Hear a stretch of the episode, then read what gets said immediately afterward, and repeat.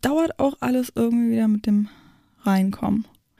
Nun denn, dann äh, Saison 2023-24, hier wir kommen. Hier, hier wir kommen. Die 45. Eine Halbzeit Fußball. Ja, ich sag euch, es ist aufregend. Es ist wirklich aufregend. Nicht nur diese Saison, die da eben ansteht. Die Bundesliga geht endlich wieder los nach, äh, ja, gar nicht so einer langen Pause tatsächlich eigentlich, nach dieser Weltmeisterschaft im Sommer. Und jetzt geht's wieder los. Jetzt geht's hier auch wieder mit dem Podcast richtig los. Und es ist alles sehr, sehr aufregend. Äh, war jetzt auch ein bisschen Pause, da wieder reinzukommen. Vor allen Dingen Pause von der Bundesliga. Ich muss mich auch wieder dran gewöhnen, wie hier so die Abläufe sind und so. Meine Güte. Ja, und damit sage ich mal ein Hallo und herzliches Willkommen zu dieser Folge, die 45. We are back. Nicht nur ich und dieser Podcast und wir so als kleine Community, sondern natürlich vor allen Dingen die Bundesliga, die jetzt auch unter einem neuen Namen auftritt, nicht mehr Flyer Alarm Frauen Bundesliga, sondern Google Pixel Frauen Bundesliga. Ich werde trotzdem einfach immer noch Bundesliga sagen. Ich hoffe, ihr seid damit okay. Und wenn nicht, dann muss Google mal bei mir anrufen. Aber wir machen weiter hier. Ähm, es wird wirklich eine fantastische Saison. Das wird richtig, richtig gut werden. Und da gehe ich hier heute mit euch durch. Es ist Folge Nummer 67, die Bundesliga Vorschau. Mein Name ist Nina Potzel. Ich bin wie immer und jetzt auch in Zukunft wieder regelmäßig hier eure Hostin. Schön, dass ihr mit dabei seid als allererstes Mal. Und ich habe es ja schon jetzt oft genug gesagt, wir starten in diese neue Saison. Saison 2023-24 und Bevor ich in diese Vorschau reingehe, und da gibt es wirklich viel spannende Wechsel, spannende Umbrüche, teilweise auch bei Teams, Teams, die neu in der Liga sind, die echte Ambitionen haben, der Meisterschaftskampf, der Kampf um die Champions League, das wird alles so, so spannend. Aber vorher will ich euch erstmal ein kleines Update geben, wie es so um die 45 steht. Und das klingt jetzt gerade, ich komme mir vor wie so eine YouTuberin oder was. So ist der Stand, wie jetzt alle irgendwie Funk verlassen oder sowas. Nee, ähm, keine Sorge, wird weitergehen, auf jeden Fall. Aber ihr wisst eben auch, dass ich schon seit geraumer Zeit auf Sponsorensuche bin und nach einem Dach quasi für diesen Podcast suche. Da habe ich mega viel Mails geschrieben, rumtelefoniert, äh, auch Gespräche schon geführt, aber ich muss ehrlich sagen, es ist echt schwierig. Also auch so insgesamt ähm, in den Medien aktuell wirklich schwer mit Werbung. Ich bekomme das auch bei anderen Stellen mit, bei anderen äh, Unternehmen, wo ich auch arbeite und was man auch so hört. Da werden einfach Stellen gestrichen, weil nicht mehr so viel Geld reinkommt durch Werbung, weil die natürlich auch als allererste gestrichen wird, wenn man ähm, ja so äh, auf Inflation guckt und was gerade in der Wirtschaft los ist, Rezession in Deutschland, pipapo, bla bla bla, haben sie natürlich alle Schiss und Werbung ist das allererste, was eingestrichen wird.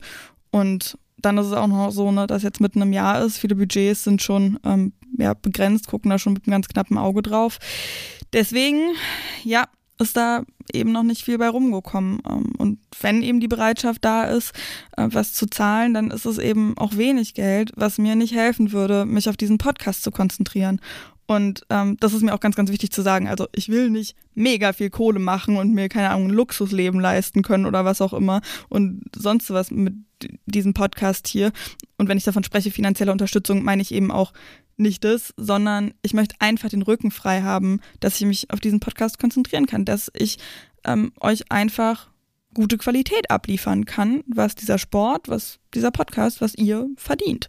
Und ich merke das jetzt auch gerade schon. Ähm, wie gesagt, ich bin auch bei anderen Stationen, zum Beispiel bei Detektor FM, wo ich auch Dienste habe. Und ähm, weil ich da eben die letzten Tage da war, hatte ich nicht so viel Zeit, wie ich es gern hätte, Anfragen rauszuschicken, die Folge vorzubereiten, Dinge zu organisieren. Ähm, ja, also deshalb hier auch schon mal ein großes Sorry. Die erste Interviewfolge wird es erst in ein paar Wochen geben. Bis dahin müsst ihr euch mit mir zufrieden geben. Aber eben, warum ich das alles erzähle, jetzt soweit ausgeholt habe, ist der Grund, dass ich mich dazu entschieden habe, äh, nach langem Überlegen eine Crowdfunding-Sache zu starten. Ich habe da wirklich lange schon überlegt und immer gesagt, also ganz, ganz viele haben auch gesagt, macht es doch, macht es doch. Gerade vor der WM ja hätte das total Sinn ergeben. Aber ich habe mich ein bisschen dagegen gesträubt, weil ich irgendwie so ein bisschen das Gefühl habe, euch halt die Kohle aus der Tasche zu, zu ziehen. Und das will ich halt wirklich nicht. Und habe da so ein bisschen schlechtes Gewissen auch, aber auf der anderen Seite will ich euch natürlich auch gute Qualität liefern und das ähm, geht eben nur, wenn ich genug Zeit habe, mich hier drauf zu konzentrieren und nicht noch anderen Jobs hinterherjagen muss. Und deswegen eben habe ich eine GoFundMe-Seite eingerichtet. Ich, äh, beziehungsweise muss das noch machen zum Standpunkt der Aufnahme. Ich werde da aber auf jeden Fall, wenn diese Folge online geht, wird das online sein und da werde ich einen Link mit in die ähm, Infobox hauen, wollte ich schon sagen, ähm, in die Shownotes packen auf jeden Fall. Da bin ich dankbar um alles bisschen, was da reinkommt und macht das bitte, bitte, bitte wirklich nur, wenn ihr euch das leisten könnt und wollt. Und wenn ihr da irgendwie was für umdrehen müsst extra noch, äh, dann macht das bitte nicht. Also wirklich nur, wenn ihr, wenn ihr da in der Lage auch wirklich zu seid. Ja, so ist der Stand. Die 45 wird crowdgefundet. Hoffentlich ist bald ein Dach dahinter, wo ich eben von einem Unternehmen vielleicht finanzielle Unterstützung bekomme. Aber jetzt erstmal, ähm, ja, ist das der Stand. Und dann ähm, hake ich das mal ab, weil mir ist es auch ein bisschen unangenehm, darüber zu sprechen, wie ihr vielleicht merkt. Deswegen kommen wir mal zum Teil, worum es sich in diesem Podcast ja eigentlich drehen soll. Und zwar zum Fußball, zur Bundesliga-Saison. Oh mein Gott, ich freue mich so. Morgen Abend geht es einfach schon los. Also ich nehme am Donnerstag auf. Freitagabend geht es los mit Freiburg gegen Bayern München. Und weil wir einen Teamcheck jeweils jetzt machen, so werde ich nämlich da durchgehen, mir die Tabelle aus der letzten Saison, die Abschlusstabelle habe ich mir genommen und dann zu jedem Verein so ein paar Sachen aufgeschrieben. Äh, deswegen gehen wir mal in folgende Kategorie. Hinter den Kulissen. Da ist eine ganze Menge passiert. Bei jedem Verein äh, hat es natürlich hinter den Kulissen ein bisschen was gegeben, was da passiert ist. Und ich habe es gesagt, ne, ich starte in der Folge der Abschlusstabelle. Sprich, wir legen direktamente los mit dem FC Bayern München. Die sind ja in der vergangenen Saison Meisterinnen geworden. Echt relativ spät erst äh, dann äh, geklärt unter Trainer Alexander Strauß, der ist seit Juli letzten Jahres dabei, geht also in seine zweite Saison. Die letzte Saison wie gesagt, kurz vor knapp noch den, Wolfs den VfL Wolfsburg überholt und Meister geworden. Im DFB-Pokal sind sie im Halbfinale eben gegen jene Wolfsburgerinnen rausgeflogen. In der Champions League dramatisch im Viertelfinale raus gegen Arsenal. Der Trainer Alex Strauß eben hat das Team nach anfänglichen Schwierigkeiten, würde ich mal sagen, ganz gut noch auf die Reihe bekommen. Also da weiß ich auch noch die ersten Folgen von der letzten Saison, habe ich ja immer mal wieder so gesagt, ja, das ähm, schleift sich gerade so ein bisschen ein ist dann über den Lauf der Saison passiert, aber man sieht eben auch, da geht noch was. Das hat man auf jeden Fall gemerkt und das soll in dieser Saison passieren. Meisterschaft, klar, ist das Ziel und in der Champions League ist das Ziel auch nochmal weiterzukommen als in der vergangenen Saison. Was ich aus der letzten Saison auch richtig toll fand zu sehen, war, dass sich eben dieser krasse Neuzugang Georgia Stanway absolut festgesetzt hat. Die ist so wichtig für das Spiel, hat genau die Freude gemacht, die wir uns auch erhofft haben von ihr. Die anderen mh, mm, eher weniger, das sieht man dann eben auch bei den Abgängen in diesem Sommer. Emmeline Laurent im Angriff, 24, ist zum AC Milan gewechselt. Die war ähm, ja auch gerade dann erst rübergekommen äh, zu den Bayern. Dann haben sie aber auch noch andere Abgänge zu verzeichnen. Und zwar Saki Kumagai nach recht einigen Jahren jetzt bei äh, den Bayern aus der Abwehr. Die hat sich nochmal mit einem Dreierpack gegen Turbine verabschiedet, ist zur AS Roma gewechselt. Ivana Rudlic ist äh, zum FC Basel gewechselt, aus dem Angriff 31 Jahre alt. Laura Benkert im Tor 30 zu Olympique Lyon gewechselt. Janina Leitzig, ebenfalls Torhüterin, mit 24 zu Leicester City. Die war schon ausgeliehen und ist da jetzt eben dann. Julia Pollack äh, aus der Abwehr ist mit ihren 21 Jahren zum RB Leipzig gewechselt und Karina Wenninger, Innenverteidigerin, beendet mit 32 Jahren ihre Karriere. Dann gibt es noch ein paar Laien und zwar Emily Bragstad, die wird weiter verliehen an Leverkusen in der Abwehr ist sie, und Carolina Lea Williams-Dottir, die äh, Mittelfeldspielerin, wird ebenfalls an Leverkusen ausgeliehen. Und dann schauen wir mal auf die Neuzugangsliste. Da haben die Bayern wirklich einen absoluten Clou gelandet mit Pernille Harder und Magdalena Eriksson. Pernille Harder, Mittelfeld 30 von Chelsea, Magdalena Eriksson genauso von Chelsea, aber spielt in der Abwehr und ist 29 zwei der wohl besten Spielerinnen jeweils auf ihren Positionen. Wir haben uns wohl alle gewundert, wie das zustande gekommen ist. Ich weiß auch noch, als sie das verkündet haben, war ja schon relativ zeitig. Ähm, haben wir auch bei Instagram at die45-podcast. Könnt ihr sehr gerne folgen und so ein bisschen in den Austausch treten. Äh, das hat ja, uns alle sehr, sehr überrascht, wie das zustande gekommen ist, warum die beiden das gemacht haben. Das haben sie auch erklärt Und zwar folgendermaßen. Wir hören erst Pernille Harder und dann Magdalena Eriksson. Bayern is a, a, great club and I think there is a lot of great players in the team, players with so much potential and I think the team has so much potential. Also I, I got a really good uh, impression of, uh, of the coach, Alex. I just felt really positive about the club. It is an amazing club that has an amazing history. I'm just really looking forward to getting to know my new teammates, winning with my teammates, uh, keep on developing individually together with them uh, is something I really look forward to. Yeah, I'm, I'm excited to be back in the league and uh, yeah, can't wait to play again. Ja, Back in the League, auf jeden Fall gutes Stichwort. Pernille Harder war das gerade nochmal am Ende. Sie war nämlich von 2017 bis 2020 bei Wolfsburg gewesen ja, und ist dann zu Chelsea eben gewechselt. Und dieser Wechsel ähm, gilt mit 250.000 Euro als einer der teuersten Transfers im Fußball der Frauen. Also ja, da haben die Bayern wirklich einen ganz guten Clou geliefert. Außerdem haben sie ähm, auch noch verpflichtet Katharina Naschenweng für die Abwehr, 25 von der TSG Hoffenheim. Das ist auf jeden Fall auch sehr spannend. Jill Byings, Mittelfeldspielerin von Leverkusen mit 22, auch äh, großes Talent, zeigt da sehr, sehr viel Gutes. Nächstes Talent Alara Schehitler, 16 Jahre jung, Mittelfeldspielerin aus der Jugend hochgezogen, die ja in den U-Mannschaften echt abreißt wie nix, auch eine Fritz-Walter-Medaille bekommen hat. Dann haben wir Samantha Kerr, nicht die australische Sam Kerr, nein, das ist die schottische äh, Mittelfeldspielerin 24 vom Rangers FC. Ines Bellomou für die Abwehr ebenfalls 22 von Montpellier. Aaron Naylor, auch sehr cool, neuseeländische Nationaltorhüterin. 31 kommt aus Schweden, da hat sie vorher gespielt bei Nor Norrköping. Und Natalia Padilla Bidas für einen Angriff, 20 Jahre haben sie geholt, aber auch direkt an Köln weiterverliehen. Ja, schauen wir mal, wie es so aussieht. Im DFB-Pokal haben die Bayern 2 zu 0 gegen die SG Andernach aus der zweiten Liga gespielt. Ja, 2 zu 0 hätte man wohl von den Münchnerinnen ein bisschen mehr erwartet, aber geht ja auch erst los die Saison. Also äh, ja, es gibt auch noch gute und schlechte News, beziehungsweise einfach News, würde ich fast meinen. Lina Magul ist als Kapitänin zurückgetreten. Das war ihre eigene Entscheidung. Die Nachfolgerin ist noch nicht bekannt. Bin ich sehr gespannt, ähm, wer das werden wird. Mir fällt jetzt so spontan auch gibt es mehrere Möglichkeiten. Nun, wir lassen uns überraschen. Good News aber auf jeden Fall. Julia Gwynn hat ihr Comeback gegeben und zwar Ende August schon im Testspiel gegen Hoffenheim. Und ja, das war offensichtlich sehr, sehr emotional, hat sie auch selbst gesagt und äh, hat man auch von Fans gehört und so. Ähm, sie war ja seit Oktober letzten Jahres, also fast ein Jahr, mit einem Kreuzbandriss raus gewesen. Also welcome back. Ich bin sehr gespannt, ob sie wirklich direkt wieder an die Leistung von vorher anknüpfen kann. Braucht vermutlich ein bisschen, aber ähm, ja, wie viel Spielzeit sie dann jeweils bekommen wird, bin ich sehr gespannt. Der Spielplan der Bayern sieht wie folgt aus: Freiburg, Köln, Essen, Frankfurt. Das Spiel gegen Frankfurt wird dann in der Allianz Arena ausgetragen werden. Erstmals in der Liga äh, spielen die Münchnerinnen also auch in der großen Arena. Das wird richtig, richtig cool werden. Die Tickets für das Eröffnungsspiel gegen Freiburg sind auch schon, das sind auch schon enorm viele. Die spielen ja dann im Dreisamstadion in Freiburg eben. Da sind auch schon 10.000 Tickets rausgegangen. Also ähm, sehr coole Sachen, dass das halt immer noch gemacht wird. Eben die Bayern dann auch mal äh, in die Allianz Arena gehen für die Liga.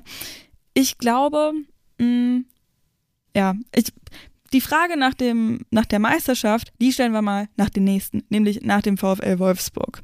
Trainer Tommy Stroth, seit zwei Jahren ist er dabei. Kapitänin ist Alex Popp. Letzte Saison, ja, es ist am Ende nochmal gut schiefgegangen. Nach einer Hinrunde ohne Punktverlust haben sie sich in der Rückrunde drei Niederlagen geleistet. Ist jetzt nicht viel, aber eben genug, um den Bayern den Weg zu ebnen. In der Champions League haben sie dramatisch gegen Barcelona verloren, obwohl sie eigentlich schon 2 zu 0 geführt hatten in der, ähm, in der ersten Hälfte. Immerhin den DFB-Pokal haben sie gewonnen. Und ja, ehrlich gesagt, dann eigentlich das Ziel vor der Saison, also das vor der Saison ausgerufen worden ist, gar nicht so weit verpasst. Also da war ausgerufen worden, Pokal wollen sie holen, Meisterschaft wollen sie holen. Das hat halt nicht geklappt. In der Champions League so weit wie möglich kommen. Das hatte Tommy Stroth gesagt. Und ja, also ich meine, Finale ist schon gut weit, würde ich mal meinen. Aber ja, zufrieden ist da natürlich trotzdem niemand, ähm, eben weil man recht spät noch die Meisterschaft aus der Hand gegeben hat. Das war echt mau. Die große Frage, die sich mir bei den Wolfsburgerinnen stellt, ist folgende. Was soll das Ganze da auf dem Transfermarkt? Also super viele Talente als Neuzugänge verpflichtet, eben anders als die Bayern, die eben die zwei großen Stars mit äh, Harder und Eriksson geholt haben. Teilweise sind es aber Positionen, die schon enorm stark besetzt sind. Also vor allem im Angriff. Da hat man ja schon irgendwie eine Jule Brandt in der Vorsaison geholt, die eben nicht zu besonders viel Spielzeit gekommen ist. Dann eine Fenner Kalmer jetzt eben geholt, äh, für den Angriff eben 23 von Twente Enschede. Top-Torschützin der Ehredevise. Dann haben sie auch noch äh, Camilla Küver, die ja schon eher Abwehr spielt, aber eben auch die Außenbahn beackern kann von der SGE, von Eintracht Frankfurt. Ähm, Riola Schemaidi fürs Mittel Mittelfeld, wo auch super viel voll ist bei den Wolfsburgerinnen einfach. 20 Jahre ist Gemaili Jung Mittelfeldspielerin vom SC Freiburg kommt sie. Dann haben wir auch noch für den Angriff Vivian Endemann von der SGS Essen. Die hat im DFB-Pokalspiel gegen die Turbine ihren ersten äh, Einsatz gegeben für die Wolfsburgerinnen. Chantal Hagel von der TSG Hoffenheim auch fürs Mittelfeld. Also da ballen sich so viele Leute auf diesen Positionen, die so Mittelfeldoffensive irgendwie sind. Das, ja, weiß ich nicht. Also klar sind auch ein paar gegangen. Ähm, eine Jill Roth zum Beispiel zu Man City ähm, war ja auch sehr, sehr wichtig da im Mittelfeld. Eine Pia Volter ist gegangen. Ähm, Sandra Starke zu RB. Gut, die war jetzt, hat jetzt nicht mehr so die Riesenrolle gespielt. Auch eine Pauline Bremer nicht mehr so die große Rolle gespielt ja, also, ach so genau, bei Pia Wolter hatte ich noch nicht gesagt, die ist zur SGE, also auch zur Eintracht Frankfurt gewechselt.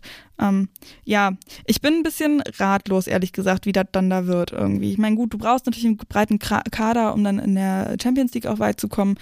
Vielleicht hilft das, aber wie gesagt, wir haben es eben an der Jule Brandt gesehen, die zu gar nicht so viel Spielzeit gekommen ist, obwohl die halt so ein Riesentalent auch ist. Naja, Abgänge will ich äh, auch noch vervollständigen und auch noch ein paar Zugänge, die ich noch nicht erwähnt habe, denn auf der Torhüterin-Position da ist auch ein bisschen was passiert. Also nicht auf der ersten, weil Merle Froms ist da nach wie vor am Start, aber eben dahinter. Und das ist auch so ein bisschen, ja, weird. Warum tut man das da nochmal? Naja, Julia Kassen, ähm, die ist 21, ist nach Freiburg gewechselt. Katarzyna Kajirnek, die ist mit 32 zu PSG gewechselt. Lisa Weiß mit 35 hat ihre Karriere beendet. Die Neuzugänge dafür Lisa Schmitz von Montpellier mit 31 und quasi das Gegenteil, Chiara Beck mit 19 aus der Jugend hochgezogen worden und dann eben Anneke Borbe, ja relativ zeitig schon verkündet worden, 22 vom SV Werder Bremen. Also da ist auf jeden Fall gut, was da noch dahinter, aber warum man da so einen Wechsel gemacht hat, ich weiß es nicht. Weil Druck auf Merde Froms wird da wohl nicht ausgeübt werden. Ja, aber du brauchst eben auch natürlich starke Kandidatinnen, falls Merle Frums mal was passiert. Wollen wir alle nicht hoffen, aber da ist Wolfsburg auf jeden Fall richtig gut ausgerüstet. Ich bin gespannt, wie sich das dann so auch ähm, ja, entwickelt, das Gefüge da. Vielleicht. Und wo wir gerade beim Personal sind, Kathi Hendrich, die hat gerade vor wenigen Tagen ihren Vertrag verlängert bis 2025. Schauen wir auf die Spiele oder das Spiel, Pflichtspiel, das der VfL Wolfsburg schon bestritten hat. Im DFB-Pokal, wie gesagt, gegen Turbine 2 zu 0 gewonnen. Ähnlich wie bei den Bayern auch hätte man mehr erwarten können, gerade wenn man so sieht, wie es Turbine geht. Kommen wir auch noch zu. Aber ja, weiterkommen ist auf jeden Fall gut. Blöd nur, das ist echt richtig beschissene Nachrichten. Sorry dafür, aber so ist es. Ähm, gibt Rebecca Blomquist, die hat sich einen Kreuzbandriss zugezogen. Ja, bietet da natürlich Raum für eine der vielen neuen Angreiferinnen da irgendwie Fuß zu fassen, denn Blomquist war da ja schon recht wichtig auch gute, gute Besserung an dieser Stelle auf jeden Fall. Was auch interessant war in diesem DFB-Pokalspiel, Eva Payer, die hat als Außenspielerin fungiert, also eine neue Rolle da für sie, zu der sie Folgendes gesagt hat nach dem Spiel. Ich habe schon äh, die Vorbereitung so trainiert und äh, ja, ich fühle mich äh, da gut und äh, wenn mich Trainer da sieht, dann ich gebe da immer 100 Prozent und äh, egal wo ich spiele, ich gebe einfach meine Beste und 100 Prozent. 100 Prozent? Das ist doch mal gut. 100 Prozent äh, wird der VfL Wolfsburg auch geben, um eben die Meisterschaft zu bekommen, in der Champions League weit zu kommen, den DFB-Pokalsieg einzutüten. Anders geht's nicht beim VfL. In die Liga starten sie wie folgt gegen Leverkusen, Frankfurt, Nürnberg und dann Leipzig. Also irgendwie ein lustiger Mix aus eben zwei Teams, die schon eher oben angreifen wollen und dann eben die beiden Aufstiegsteams direkt hintereinander. Ich denke, das sollte machbar sein für Wolfsburg, aber ähm, ja, was die Meisterschaft angeht, bin ich völlig unentschlossen, muss ich euch ganz ehrlich sagen. Ich sehe gerade eben mit diesen beiden Transfers ähm, bei den Bayern von Pernille Harder und Magdalena Eriksson, die schon so ein bisschen weit vorne. weiter vorne, nicht weit vorne, aber weiter vorne. Von daher würde ich eher mit den Münchnerinnen gehen, aber das wird eine enge Sache. Schreibt ihr mir auf jeden Fall sehr gerne, was ihr denkt, wer da Meister wird. Bei äh, Instagram geht das oder halt hier unten irgendwo bei den Podcasts kann man ja auch immer Kommentare hinterlassen, glaube ich. Äh, Bayern, Wolfsburg oder vielleicht ja doch jemand komplett anderes, zum Beispiel die Eintracht Frankfurt, die ja immer weiter nach vorne wollen ähm, und jetzt auch in den Champions League Playoffs sind. Das ist richtig, richtig gut. Da haben sie in der Quali gewonnen gegen Juventus im Elfmeterschießen, Juventus Turin, und ja, sind eben weiter in den Playoffs. Die Gegnerinnen sind noch offen, aber im Oktober sind die Spiele jeweils am 10. und am 11., nee, 10. oder 11. und 18. oder 19. Oktober äh, geht's da auf jeden Fall los. Die haben viel vor. Das merkt man auch. Also mindestens Platz drei ist auch wieder das, ähm, das Ziel für die jetzt kommende Saison. Trainer ist Nico Arnautos seit Oktober 2022 Kapitänin Tanja Pavolek. In der letzten Saison ja, haben sie, ich würde mal sagen, ganz solide gespielt. Also krass war natürlich das Eröffnungsspiel gegen die Bayern 0 zu 0 einen Punkt da geholt gegen die Münchnerinnen. Ähm, ja, zwischendurch, also in der Champions League sind sie leider nicht durchgekommen, im August dann im Quali-Turnier schon raus gewesen. Dieses Mal soll das eben anders laufen. Spielerisch fand ich, ja, hat es schon phasenweise Spaß gemacht, den auf jeden Fall zuzusehen, wenn sie mal wirklich so ihr Tempo ausgepackt haben und so. Es gab aber auch dann eben eine Phase, wo alles so ein bisschen langsam gewirkt hat und so ein bisschen schlapp auch, würde ich fast sagen. Das soll jetzt eben wieder auch anders laufen. Bisschen was passiert. Nicht ganz so viel wie bei anderen ja, Vereinen tatsächlich, so was die Transfers angeht. Camilla Küver, das ist ein bisschen schade, hat eben das Team verlassen Richtung Wolfsburg aus der Abwehr. Äh, Madeleine Steck, ebenfalls aus der Innenverteidigung, ist sie nach Nürnberg gewechselt. Sjoke Nüsken, das war ja ein Riesending. Auch super jung, noch 22 aus dem defensiven Mittelfeld, kann, wie wir aus dem Nationalteam kennen, auch Abwehr spielen. Die ist nach Chelsea gewechselt gewechselt. Riesenschritt, freut mich mega für sie. Laura Feiersinger ist zur AS Roma gewechselt aus dem Mittelfeld mit 30 Jahren. Leonie Köster mit 22 zum FC Basel und Janina Hechler nach Köln aus der Abwehr mit ihren 24 Jahren.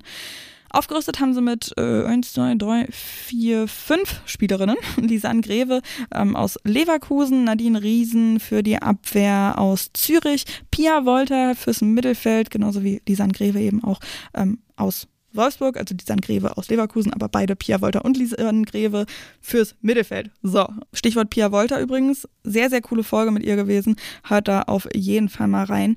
Äh, die ist eine sehr, sehr coole und es freut mich total, äh, weil sie ja bei Wolfsburg gar nicht so viel Spielzeit bekommen hatte, auch nach ihrer Verletzung, dass sie jetzt äh, bei Frankfurt ist und da hoffe ich, dass sie zu mehr Spielzeit kommen wird und uns allen wieder ganz viel Spaß auch auf dem Platz machen wird. Sophie Nachtigall haben sie auch noch aus der Jugend hochgezogen, 19 fürs Mittelfeld und Jella Veit genauso. Die ist aber für die Innenverteidigung und auch erst 18, also ein Jahr jünger. Und dann hat auch noch Barbara Dunst ihren Vertrag verlängert. Schaut also ganz gut aus, nicht zu viele Abgänge, nicht zu viele Neuzugänge. Die Neuzugänge sehr gut, also stabil, würde ich mal sagen. Stabil auch das Ergebnis im DFB-Pokal. Sie haben nämlich 8 zu 0 gegen den Hegauer FV gespielt. Gut, okay, das ist auch nicht mal aus der Oberliga. Also. Ziel für diese Saison sollte für die Eintracht auf jeden Fall die Champions League wieder sein. Ähm, drunter geht, glaube ich, wohl kaum was. Und auch im DFB-Pokal, glaube ich, können und sollten sie auch sehr weit kommen. Der Spielplan für die Liga sieht wie folgt aus. Es geht gegen Essen, gegen Wolfsburg, im Waldstadion, also auch da wieder das große Stadion, wo sonst die Männer immer spielen. Danach Leipzig und Bayern. Also auch da ein guter Mix aus Teams, die man eher im unteren Tabellenmittelfeld, äh, Tabellenmittelfeld, nee, im unteren Tabellenfeld einordnen würde. Und dazwischen dann eben Wolfsburg und Bayern, die absoluten Top-Teams.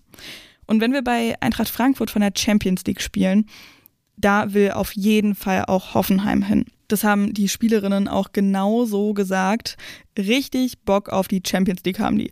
Laut Franziska Harsch und Fabian Dongus kann es nur ein Ziel geben, nämlich Platz 3. Also das wird auch ein sehr starker Zweikampf da, würde ich mal tippen. Frankfurt und Hoffenheim. Vielleicht gesellt sich ja sogar noch wer anders dazu.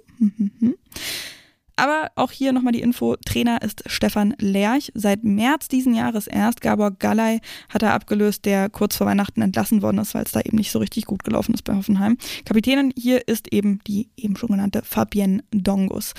Die haben eine ganz stabile Saison gehabt, eben den vierten Platz erreicht ähm, und diese Saison soll es dann eben wieder die Champions League werden, wo sie ja auch schon mal waren.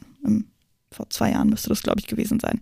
Aber es könnte sich eben ja schwieriger gestalten auch. Ich sage ja, dieser enge Zweikampf da mit Frankfurt und vielleicht kommt noch jemand nach und da hat die TSG Hoffenheim schon echt zwei wichtige Spielerinnen verloren. Katharina Naschenweng, Abwehr, 25, ist eben zu Bayern gewechselt.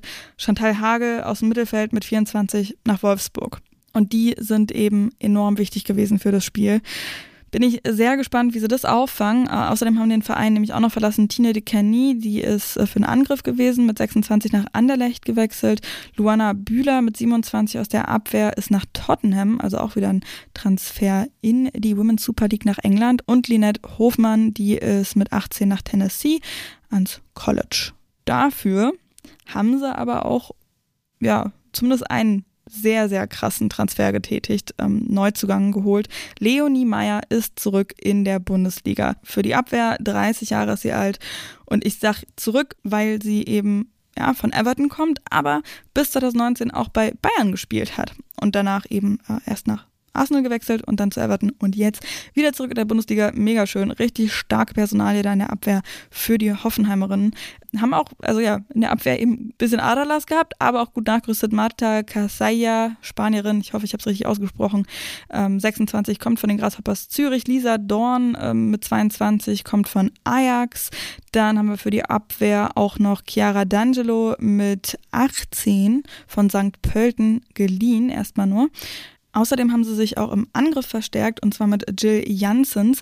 Das ist eine belgische Fußballerin, 19 auch erst alt, von Oud Heverlee Leuven, also Löwen.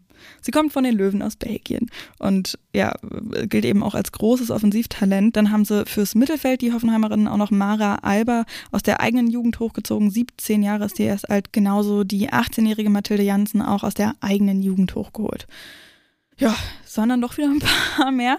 Und auch der Trainerstab ist wohl erweitert worden. Da habe ich gar nicht mehr so viel ähm, gefunden zu, aber zeigt auf jeden Fall eben auch bei der TSG Hoffenheim, da passiert was. Im DFB-Pokal hat Hoffenheim 7 zu 0 gegen Weinberg gewonnen. Weinberg ist gerade aus der Regionalliga in die zweite Liga aufgestiegen. Und da würde ich auch sagen, ja, mh, hm, ich habe ja jetzt gesagt, ne, könnte schwierig werden, so das Ziel Platz 3 könnte schwierig werden ist aber trotzdem drin, weil, ähm, ja, da was passiert, würde ich mal meinen. Und sie haben so ein bisschen Stabilität wiedergefunden und so, nachdem die Hinrunde so ein bisschen mh, hm, mau war. Ähm, also ja, wird auch hier ein sehr spannendes Rennen werden, würde ich meinen. Spielplan sieht genau so aus. Duisburg, Werder, Leverkusen, Nürnberg. Würde ich jetzt mal sagen, ist eins der einfachsten Startprogramme, ehrlich gesagt. Aber kann eben ein böses Erwachen auch geben. Also wenn es dann danach weitergeht halt mit den stärkeren Teams, ja, kann man sich dann schon so eingestellt haben, ach ja, das kriegen wir irgendwie easy hin und dann kommt auf einmal das große böse Erwachen. Oder eben, es fällt schon schwer gegen, äh, ja, Teams, die sich eher nach unten orientieren und dann könnte Hoffenheim auch wieder ein großes Problem haben. Man kann sich aber natürlich auch groß Selbstbewusstsein anspielen. Also ja, geht so oder so äh, ich bin super, super gespannt, eben wie sie auch diese beiden Abgänge, eben diese wichtigen Abgänge mit Katharina Naschenweng und Chantal Hagel verarbeiten werden. Ja, also auch irgendwie Platz, dass sich da vielleicht andere zeigen können. So ein bisschen so ähnlich ist es auch bei Leverkusen, zu denen kommen wir jetzt. Trainer ist Robert de Pau seit Juli 2022, eben auch seine zweite Saison dann jetzt. Kapitänin ist Elisa Sens. Letzte Saison auf jeden Fall eine solide Saison gehabt, vor allem in der Abwehr muss man wirklich nochmal hervorheben. Von den Teams außerhalb der Top 4 haben sie nur sechs Gegentore kassiert. Also Respekt an dieser Stelle auf jeden Fall. Ja, da hatten sie aber eben auch das Team ganz gut zusammenhalten können von der Saison davor. Das ist dieses Mal ein bisschen anders. Dieses Mal sind da echt einige weg. Allen voran Jill Byings, die ja im Mittelfeld enorm wichtig gewesen ist, da so die Fäden in der Hand hatte 22 ist sie eben zu Bayern gewechselt für ihren nächsten Schritt. Und das ist so ein bisschen das Ding eben bei so Vereinen wie Eintracht, Hoffenheim und Leverkusen eben auch, dass sie gute Spielerinnen hervorbringen und die dann aber schnell an noch die Top-Teams verlieren. Und das ist eben so das, die Aufgabe dieser Teams, dass sie sich so, ja, so einen Status auch erarbeiten, dass so eine Spielerin wie eben Jill Byings auch mal nochmal eine Saison länger bei Leverkusen bleibt. Neben ihr ebenfalls gewechselt Juliane Wirz mit 21 zum SV Werder Bremen fürs Mittelfeld da.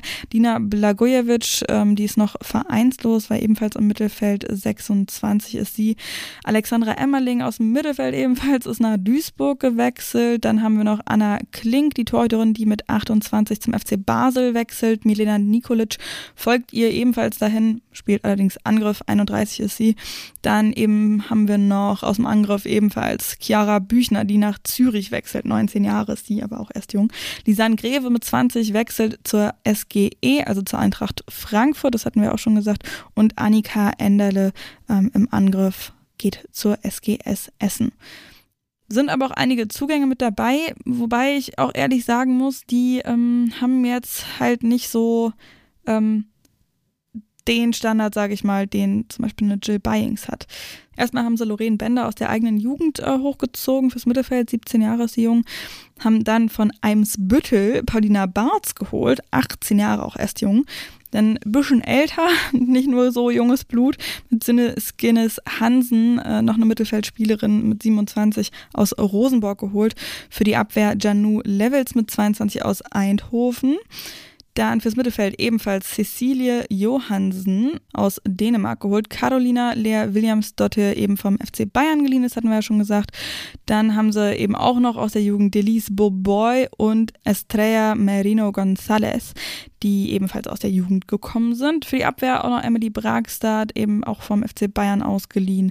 Äh, Sophia Cavamarin, auch aus der eigenen Jugend, 19 Jahre jung erst. Also das ist alles so, hm, ja, gute Spielerin mit Sicherheit, aber alles vermutlich auch so Spielerinnen, die sich erstmal nochmal selber finden müssen. Also da ist ja eigentlich nur mit Sinnes Guinness Hansen eine dabei, die so im sogenannten besten Fußballerinnenalter ist, mit 27. Also da bin ich gespannt.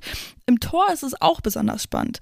Da haben die Leverkusenerinnen nämlich Charlotte Voll von Altach aus Österreich geholt. Die ist 24 Jahre alt und hat sich in den Testspielen so ein bisschen vor Friederike Repol gesetzt die war ja in der letzten Saison ähm, äh, ja als Nummer eins dann gesetzt. Ja, wird interessant, weil nämlich auch Anne Moll mit gerade mal 18 als dritte Torhüterin, als dritte Torhüterin quasi Spielzeit bekommen hat. Also, ja, da kriegt Friederike Repol auf jeden Fall gut Druck von ihren Kolleginnen, würde ich mal sagen. Im DFB-Pokal, da haben die Leverkusenerinnen 13-0 gegen Meppen gewonnen, die ja letzte Saison auch noch in der ersten Liga gespielt haben. Und der Spielplan ist ähm, ja, angemessen, würde ich sagen. Es geht los direkt gegen Wolfsburg, danach Nürnberg, Hoffenheim und Freiburg. Sind alles ganz gut spannende Spiele, die sehr, sehr früh sagen können, äh, wo Leverkusen sich am Ende einpendeln wird, würde ich mal sagen. Insgesamt, glaube ich, ist Platz 5 wieder drin. Viel mehr bei all den Wechseln glaube ich aber eher nicht. Und damit sind wir bei Freiburg gelandet und jetzt wirklich bei den Teams, von denen ich glaube, dass sie nicht mehr wirklich oben angreifen werden. Also auch schon bei Leverkusen, die werden da ganz oben definitiv nichts mitspielen äh, und Freiburg eben auch. Trainerin ist Theresa Merck seit Juli 2022. Die wird unglaublich gelobt von den Spielerinnen, finde ich auch persönlich so in der Kommunikation nach außen sehr, sehr angenehm. Kapitänin ist Hasrit Kaikci, die ja auch schon hier zu Gast war, in einem fantastischen Interview. Das kann ich euch auch sehr ans Herz legen. Letzte Saison ist, ähm, ja, hm. Bei Freiburg würde ich mal sagen, sehr durchwachsen. Super gestartet, also wirklich, die sind total gut gestartet, super viele äh, Punkte eingesammelt direkt in der Hinrunde, auch im DFB-Pokal super weitergemacht, bis ins Finale gekommen. Aber so insgesamt, dann mit der Rückrunde im Blick, puh. Da hat man echt gemerkt, die waren richtig ausgelaugt. Das Ziel für diese Saison wird dann also auf jeden Fall sein, konstant zu bleiben und konstant eben diese Leistung zu zeigen, dass man keine Sorgen hat, nicht so einen krassen Leistungsabfall nochmal sieht. Also sind, konnten die echt froh sein in der Rückrunde, äh, dass sie so eine gute Hinrunde gespielt hatten, weil ansonsten wären sie abgestiegen. Haben nämlich genauso viele Punkte geholt in der Rückrunde wie Meppen, die eben am Ende abgestiegen sind. Schauen wir auch hier mal auf die Abgänge. Da ist natürlich der Abgang von Riola Schemaili echt bitter. Mittelfeldspielerin 20 geht nach Wolfsburg, also auch da absolut der Fall. Sobald bei Freiburg ein Talent mal glänzt, dann sind sofort größere Vereine da und holen das sich selber in den Kader, eben bei Riola Schemaidi zum Beispiel. Aus dem Mittelfeld geht ebenfalls Alina Bandle, die geht zum SC Sand. Melina Reuter, 17 Jahre jung, äh, geht nach Jena. Jule Baum, ebenfalls zum SC Sand im Tor allerdings. Und Jana Wojtekova, die Abwehrspielerin, geht mit 31 nach Basel. Auf der Neuzugangsseite sieht es aber, würde ich meinen, auch echt vielversprechend aus. Also da haben wir eine Ali Gudorf zum Beispiel, die ja so unglaublich viel Spaß macht und so eine, so eine tolle Spielerin werden kann. 22 ist sie, kann echt viele Positionen einnehmen, deswegen fällt mir jetzt gerade schwer, das so drunter zu brechen. Mittelfeld, rechte Verteidigerin, Außenbahnspielerin so. Also ja, ziemlich viel halt äh, kommt aus Köln. Dann haben wir noch Miller Punsa, die bei Meppen war in der letzten Saison und da auch ganz gute Leistungen abgeliefert haben. Bei ihr ist es ganz lustig. Es steht, wenn man guckt, von wo sie wechselt, heißt es, sie kommt von Honka Espoo aus Finnland nach Freiburg eben obwohl sie halt in der letzten Saison bei Meppen gespielt hat. Das liegt daran, dass sie eben für einen Monat oder was bloß oder nicht mal zurück in ihre Heimat ist, eben nach Finnland und dann äh, eben nach Freiburg ist.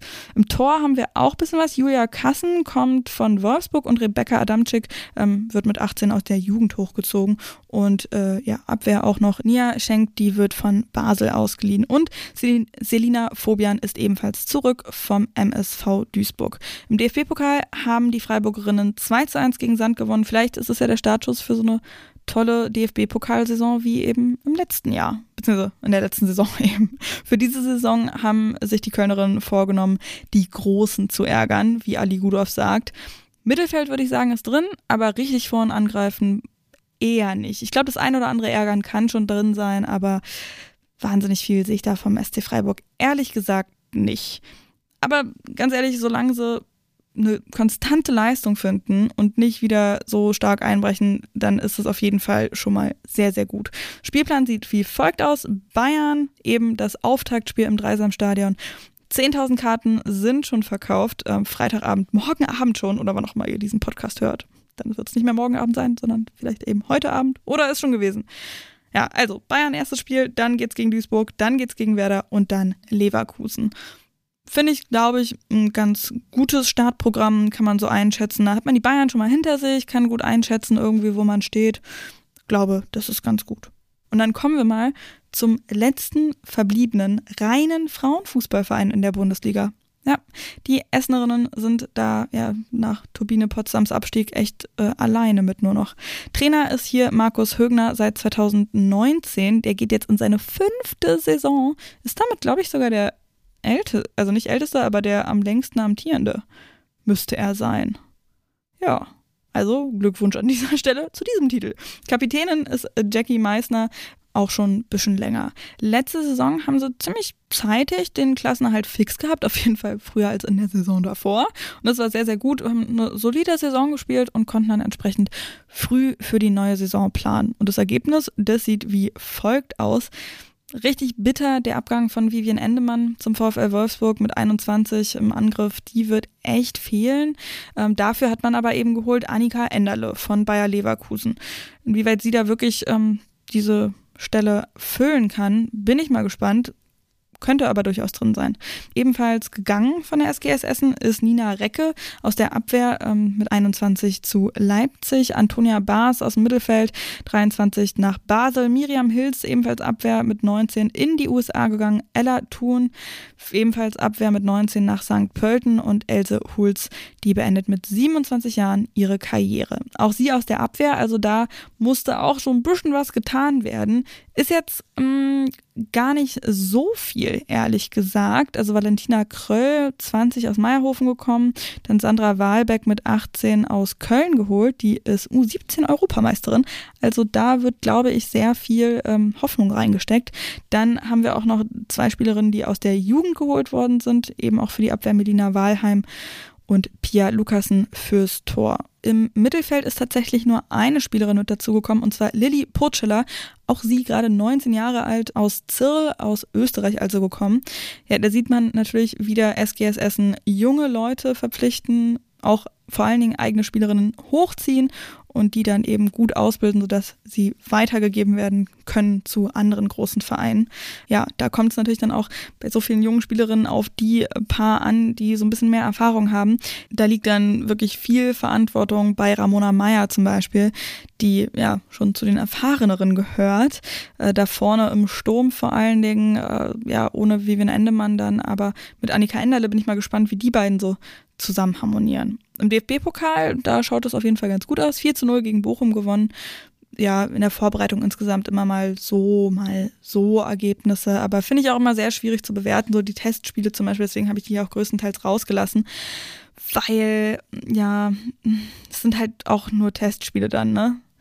Kann natürlich immer ein Fingerzeig sein, aber muss auch nicht. In der Liga geht es jedenfalls wie folgt los gegen Eintracht Frankfurt, gegen Leipzig, gegen Bayern und gegen Duisburg. Das wird ein richtig heftiger Start. Also Eintracht und Bayern zwei echt starke Teams. Weiß nicht, wie Essen da gegen die aussehen wird. Dann wird Leipzig echt ambitionierte Aufsteigerinnen und dann auch noch Duisburg, mit denen man sich eben messen muss. Uff, das wird, boah, bis man dann eben bei Duisburg, Duisburg ist, kann sich da schon so eine kleine Negativspirale aufgebaut haben.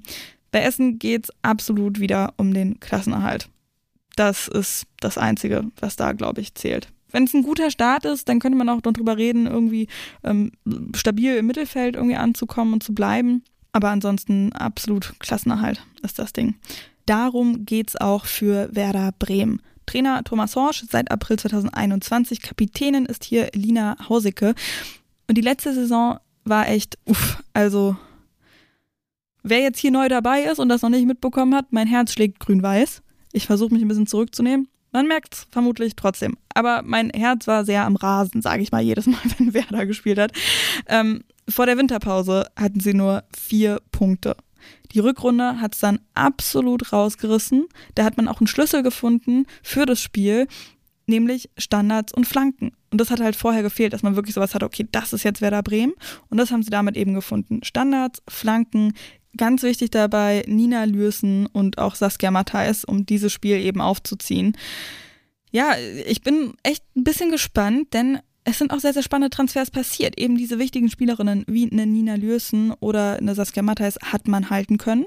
Die Abgänge sind jetzt nicht so signifikant, würde ich meinen. Agatha Taczynska 35, beendet im Angriff da ihre Karriere. Die war eigentlich, wollte sie schon in der Saison davor gehen. Selma Lizina im, im Mittelfeld 22 geht nach Meppen. Stefanie Sanders ebenfalls aus der Offensive geht äh, zu Oud Heverle Löwen. Die hatten wir vorhin auch schon. Die beiden konnten sich wirklich einfach nicht durchsetzen. Das äh, muss man ganz ehrlich so sagen. Katharina Schirtel, die wechselt nach zehn Jahren bei Werder. Die hat da wirklich in der Abwehr schon zum Inventar gehört wieder zurück nach Österreich zu Austria Wien. Und dann kommen wir zu der Position, die ich wirklich in der gesamten Liga am spannendsten finde, nämlich die Torhüterin-Position bei Werder Bremen. Das ist so spannend, was da, oh, da gucke ich wirklich sehr gespannt hin, weil, ne, wir hatten es, Anneke Borbe zu Wolfsburg gewechselt. Muss man nicht immer verstehen. Sie selbst hat gesagt, ey, ich kann damit den besten, mit der besten deutschen Torhüterin trainieren, so. Absolut. Aber sie ist eben weg. Und auch die Torhüterinnen dahinter haben den Verein verlassen. Lena Pauls mit 25 ist nach Benfica gewechselt, zu, äh, also zu Benfica nach Lissabon. Und Sarah Lisa Dübel mit 25 hat den Verein verlassen, noch keinen neuen gefunden. Die einzige, die dann geblieben ist, war erstmal Hannah Etzold, die 19 gerade ist, und ja, echt eine gute Torhüterin ist, wie sie gezeigt hat, Ende, letz, äh, Ende letzten Jahres ähm, ist sie da, da auch ins Tor gerutscht und hat erstmal irgendwie einen Elfmeter gehalten. Also fantastisch. Aber an ihr kann es halt nicht hängen. Und mit 19, irgendwie 18, 19, direkt Stammtorhüterin, uff, das ist auch eine richtig krasse Last. Aber dann hat Werder, finde ich auch, einen ziemlichen Coup geliefert. Und zwar haben die Catalina Perez fürs Tor verpflichtet. Und Catalina Perez, wer die WM verfolgt hat, wird sie kennen und wird das vermutlich auch schon wissen, weil ich das auch schon erzählt habe. Aber wird sie kennen aus dem kolumbianischen Tor. Werder Bremen, die gerade so oder recht spät erst den Klassenerhalt in der letzten Saison in der Bundesliga gesichert haben, haben sich eine WM-Torhüterin geholt. Und zwar eine WM-Torhüterin, die nicht nur dabei war, sondern eine Nationaltorhüterin, die bis ins Viertelfinale gekommen ist. So, also Chapeau an dieser Stelle. Spannend ist aber auch, dass eben in den Vorbereitungsspielen Livia Peng im Tor gestanden hat. Die ist Schweizerin, auch Nationalspielerin, aber die Schweiz ist eben nicht ganz so weit gekommen. Ähm, 21 ist sie, Catalina Perez ist 28. Perez dann eben auch später mit zum Team gekommen, von daher, das ist vielleicht ein Grund, warum Peng da am Tor gestanden hat. Also, huh, da bin ich wirklich sehr gespannt auf diesen Zweikampf, wer dann da im Tor stehen wird. Ebenfalls neu bei Werder und auch da muss ich sagen, Chapeau, also sehr spannende Transfers. Juliane Wirz, Mittelfeld, 21 von Leverkusen. Amira Dahl, ebenfalls fürs Mittelfeld, 17 Jahre jung vom HSV, großes Talent auch. Dann Lisa Justen ähm, für einen Angriff, 30, eben auch auf der anderen Seite quasi vom Altersspektrum dann im Fußball, ähm, kommt aus Meppen wieder zurück zu Werder, denn äh, da war sie nämlich 2017, 18 schon mal. Sophie Weidauer, auch für einen Angriff, der ja bei Werder ja, muss man auch sagen, schon auch Unterstützung gebraucht hat.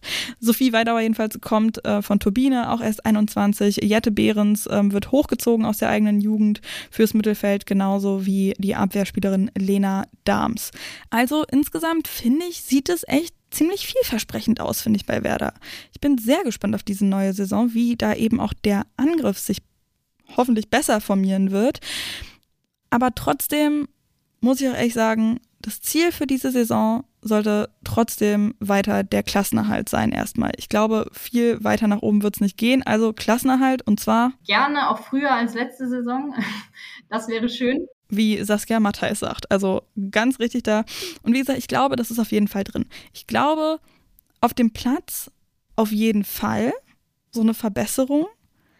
Da haben sie, wie gesagt, echt gut aufgerüstet. In der Tabelle das kann am Ende nochmal ähnlich ausgehen. Also ich glaube nicht, dass wir da so einen wahnsinnig großen Sprung nach vorne machen wird, denn dafür, ja, sieht es bei den anderen Teams da unten dann doch auch ein bisschen ähm, zu solider aus, sage ich mal. Ähm, und das Team muss sich dann halt auch erstmal finden und so. Also ja, sehr interessant. Spielplan wie folgt. Sehr spannend. Das erste Spiel gegen Nürnberg, Aufstiegsteam.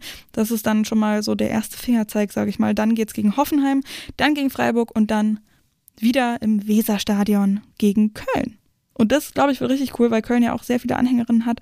Ähm, das kann eine richtig coole Sache sein. Und dann kommen wir auch zu den Kölnerinnen. Das passt hier gerade, ist mir gerade eben erst aufgefallen. Ich arbeite seit wirklich mehreren Wochen dann doch an diesem Dokument mal mehr, mal weniger intensiv. Und jetzt fällt mir auf, dass dieser Übergang von Werder zu Köln echt super ist.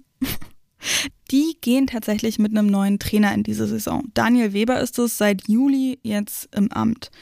Sascha Glas, der ist ja entlassen worden in der letzten Saison, denn das sah nicht besonders gut aus für Köln, sagen wir es mal so. Dann hat zwischendurch Nicole Bender-Rumler übernommen und jetzt eben zur neuen Saison Daniel Weber. Kapitäninnen sind Manju Wilde und Sharon Beck.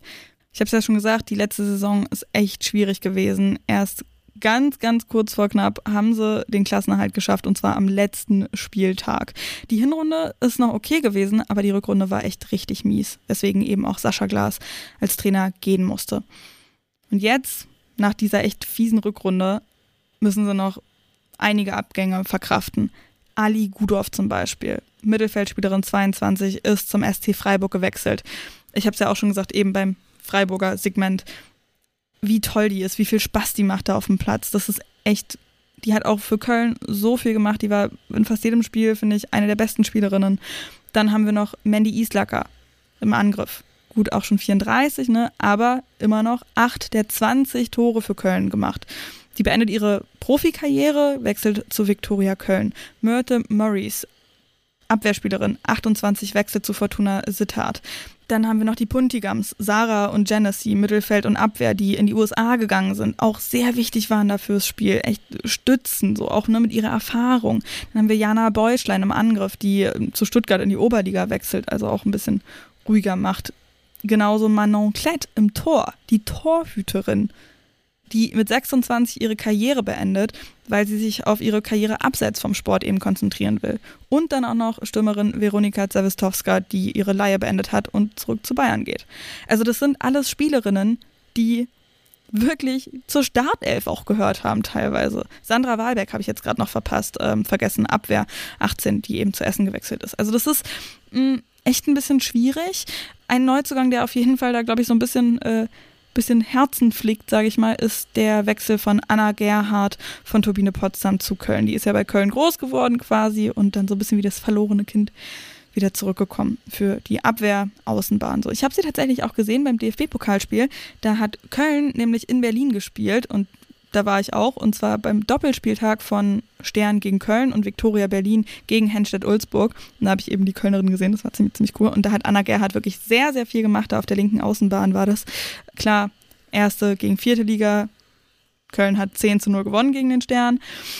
Aber ja, muss man dann halt gucken, ne, wie sich das dann in der Bundesliga zeigt, ob sie da auch wirklich diese Rolle so stark ausspielen kann.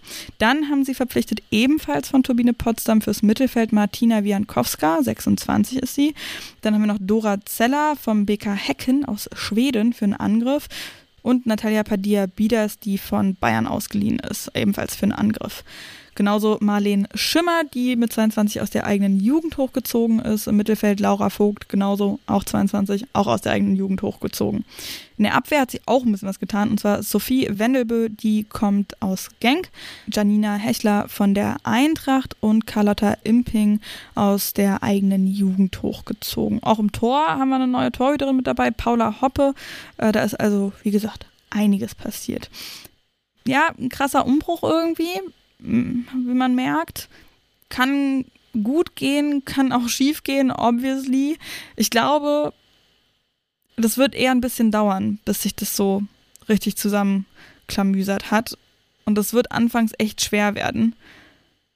Köln startet gegen Leipzig, Bayern, Duisburg und dann Werder. Ja, da kann man schon mal gut stolpern.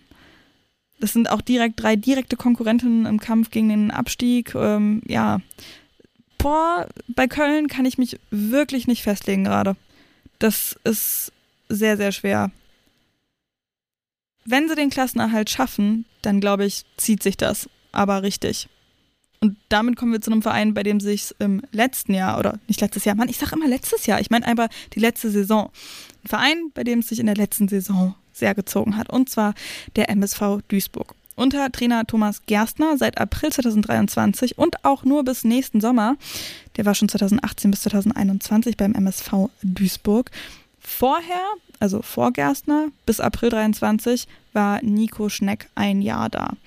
Der hat eben gehen müssen, weil man die letzte Saison eben die gesamte Zeit im Tabellenkeller war. Erst kurz vor knapp wirklich den Klassenhalt fix machen können am letzten Spieltag. Also ja, gerade noch mal so gut gegangen. Stammkräfte haben sie größtenteils halten können. Es sind wirklich nur zwei Spielerinnen weg, die mehr als die Hälfte der Spiele gemacht haben. Also solide, würde ich mal meinen. Und zwar sind das Dörte Hoppius aus dem Angriff 27, die ist zu Bochum gewechselt und Maria Ilic, Mittelfeldspielerin 30, die ist in die Türkei gewechselt. Außerdem den Verein verlassen haben die Stürmerinnen Melissa Ugo Chuko und Sarina Heb, die jeweils nach Österreich und in die Schweiz gewechselt sind. Auch aus dem Tor haben zwei Spielerinnen den Verein verlassen. Einmal Joyce Prabel, die nach wie vor vereinslos ist, oder zumindest jetzt zu dem Zeitpunkt, wo ich aufnehme. Und Kari Nerdemann, Mittelfeldspielerin Ashley Leonard, die ist in die USA. 17 ist sie, das ist dann meistens so College-Geschichten. Äh, ja, und dann in der Abwehr ist es tatsächlich nur Gloria Adigo, die ist nach Basel gegangen. Dann schauen wir mal auf die Neuzugänge. Da haben wir ja ganz gemischt was dabei. Einige erfahrene Kräfte, aber eben auch ganz junge Nasen, wie zum Beispiel Jelief Rosa, die Abwehrspielerin, die mit 18 von Sparta Rotterdam kommt. Oder ebenfalls für die Abwehr Kara Bartmann, die da mit 20 aus Meppen kommt. Jill Frese mit 19 wird fürs Tor geliehen von Turbine und Elida Itchie ebenfalls fürs Tor 18, die kommt von Warbayern aus der Regionalliga West sehr interessant da auf jeden Fall. Wir haben aber, wie gesagt, auch ein bisschen erfahrenere Kräfte neu dabei. Julia Kappenberger zum Beispiel für einen Angriff mit 27 vom Wiener SC. Sammy Jerabek ebenfalls für einen Angriff von den VCU Rams und Nathalie Muth fürs Mittelfeld. Genauso wie Alexandra Emmerling, die aus Leverkusen kommt. Ja, ich glaube, ne, Jill Frese habe ich gerade schon gesagt. 19, geliehen von Turbine. Die wird wahrscheinlich so auch so eine eher ich kann mittrainieren Rolle einnehmen bei einer Nationalspielerin. Denn Ena Mahmutovic, die ist ja echt eine Maschine. Also die ist richtig wichtig für die Duisburgerinnen und eben auch zum DFB eingeladen worden. Also sie auf jeden Fall im Blick behalten. Im DFB-Pokal haben die Duisburgerinnen 6 zu 1 gegen Bielefeld gewonnen. Das war auch ein Klassenunterschied da. Also äh, keine Überraschung. Insgesamt muss ich sagen, finde ich es echt schwer einzuschätzen, wie es bei Duisburg aussehen wird.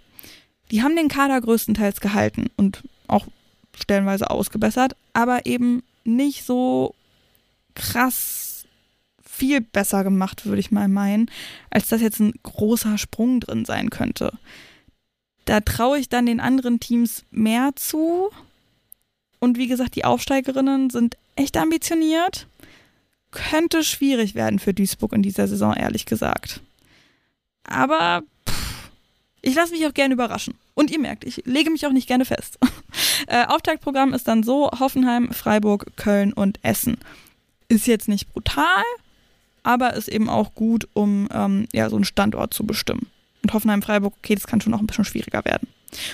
Und dann kommen wir jetzt noch mal zu den Aufsteigerinnen. Uff, wir sind auch schon ganz schön lange mit dabei und kommt auch noch so ein bisschen mehr, denn es sind einige Themen gewesen, über die ich auch noch sprechen muss. Wow. Hier XXL-Folge, Saisonvorschau muss sein.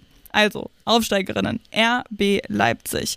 Untertrainer Shaban Usun, der ist seit Juli 2022 mit dabei, ja, der Wechsel seit ihm oder diese Veränderungen seit ihm ist in der Doku zu sehen. Der soll wohl sehr viel erklären und sehr viel kommunizieren, was ja meistens erstmal gut ist. Kapitänin ist Viktoria Krug. Die war ja auch schon mal hier. äh, mir fällt gerade auf, dass ich wirklich mit einigen Kapitäninnen hier schon gesprochen habe. Sehr cool. Ja, und ich sage ja immer, ne, RB Leipzig, die sind ambitioniert. Sieht man auch so in der letzten Saison. Also die wollten ja eigentlich schon die Saison davor aufsteigen. Jetzt haben sie es aber wirklich in der vergangenen Saison sowas von klar gemacht. Von Anfang an war das wirklich deutlich, wer da aufsteigen wird. Sie haben insgesamt nur vier Niederlagen kassiert, sind im DFB-Pokal echt weit gekommen bis ins Halbfinale und haben da Freiburg auch noch fast bis in die Verlängerung gebracht. Also, das war eine richtig gute Saison. Ich bin sehr gespannt, wie sie das jetzt in der Bundesliga machen, weil das ist natürlich auch immer noch mal so ein Sprung, auch wenn die Lücke ein bisschen kleiner wird. Und gerade Leipzig, die eben auch die Kohle im Rücken haben und die da sehr viel planen, wie man eben auch in dieser Doku da sieht und merkt und wie man auch bei den Auftritten merkt, wie sie auf dem Platz auftreten und so weiter. Ja, äh, sehr interessant. Es sind aber auch ein paar Leistungsträgerinnen weggegangen. Und zwar Christina Beck zum Beispiel, Abwehrspielerin 26, ist noch vereinslos. Lea Mauli, Mittelfeldspielerin, ist nach Wien gegangen. Medina Desic, Stürmerin, ja, 29, aber die hat wahnsinnig viele Tore geschossen und die ist nach Nürnberg gewechselt. Das fand ich total krass, dass eben so eine wichtige Stürmerin, ich glaube zweite oder dritte in der ähm, internen Torschützenliste ist sie gewesen bei Leipzig, zu den direkten Konkurrentinnen nach Nürnberg wechselt. Sehr spannend. Dann eben auch noch den Verein verlassen haben Annika Metzner, Abwehrspielerin 22, die ist nach Jena gewechselt. Luise Ringsing, auch sehr wichtig, 26, ebenfalls aus der Abwehr, die ist nach Dänemark gegangen. Johanna Kaiser, die hier eben in diesem Doppelinterview war mit Viktoria Krug, beendet mit 27 ihre Karriere, weil sie sich auf ja, ihre Karriere neben dem Sport fokussieren will da ist sie in der Forschung aktiv. Kann ich euch auf jeden Fall die Folge empfehlen, als sie eben mit Victoria Krug hier zu Gast war. Da hat sie so ein bisschen was davon erzählt, was sie da auch schon parallel gemacht hat. Ähm, sehr, sehr cool. Leipzig hat aber auch gut nachgerüstet, nämlich mit Nina Recke für die Abwehr aus Essen, Sandra Starke für den Angriff aus Wolfsburg, Lydia Andrade, die ja bei Meppen eine der Leuchten war, sage ich mal, im Angriff. Die haben sie auch geholt. Katja Wienerreuter von Grasshopper Zürich, ebenfalls für den Angriff. Die sollen da vermutlich ne, Medina Desic so ein bisschen äh, ersetzen. Dann haben sie noch geholt Julia Margal für die Abwehr von Sturm Graz. Michela Croato ebenfalls für die Abwehr, auch von Sturm Graz. Haben wir so ein bisschen so ein Duo geholt. Dann, ja, die haben die Abwehr gut aufgerüstet, würde ich mal sagen. Julia Pollack vom FC Bayern München ebenfalls und Julia Landenberger vom FC Bayern ausgeliehen, noch nicht fest verpflichtet.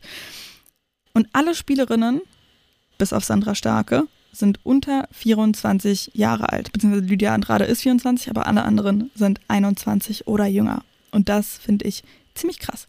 Leipzig, wie gesagt, ist ambitioniert. Ich bin gespannt, wie sich zum Beispiel eine Sandra Starke integrieren wird, wie sie vorangehen wird und eben wie Leipzig ohne Desic auskommt. Im DFB-Pokal haben sie 7 zu 0 gegen Gütersloh gewonnen. Gütersloh ist aktuell auf dem ersten Platz in der zweiten Liga, glaube ich.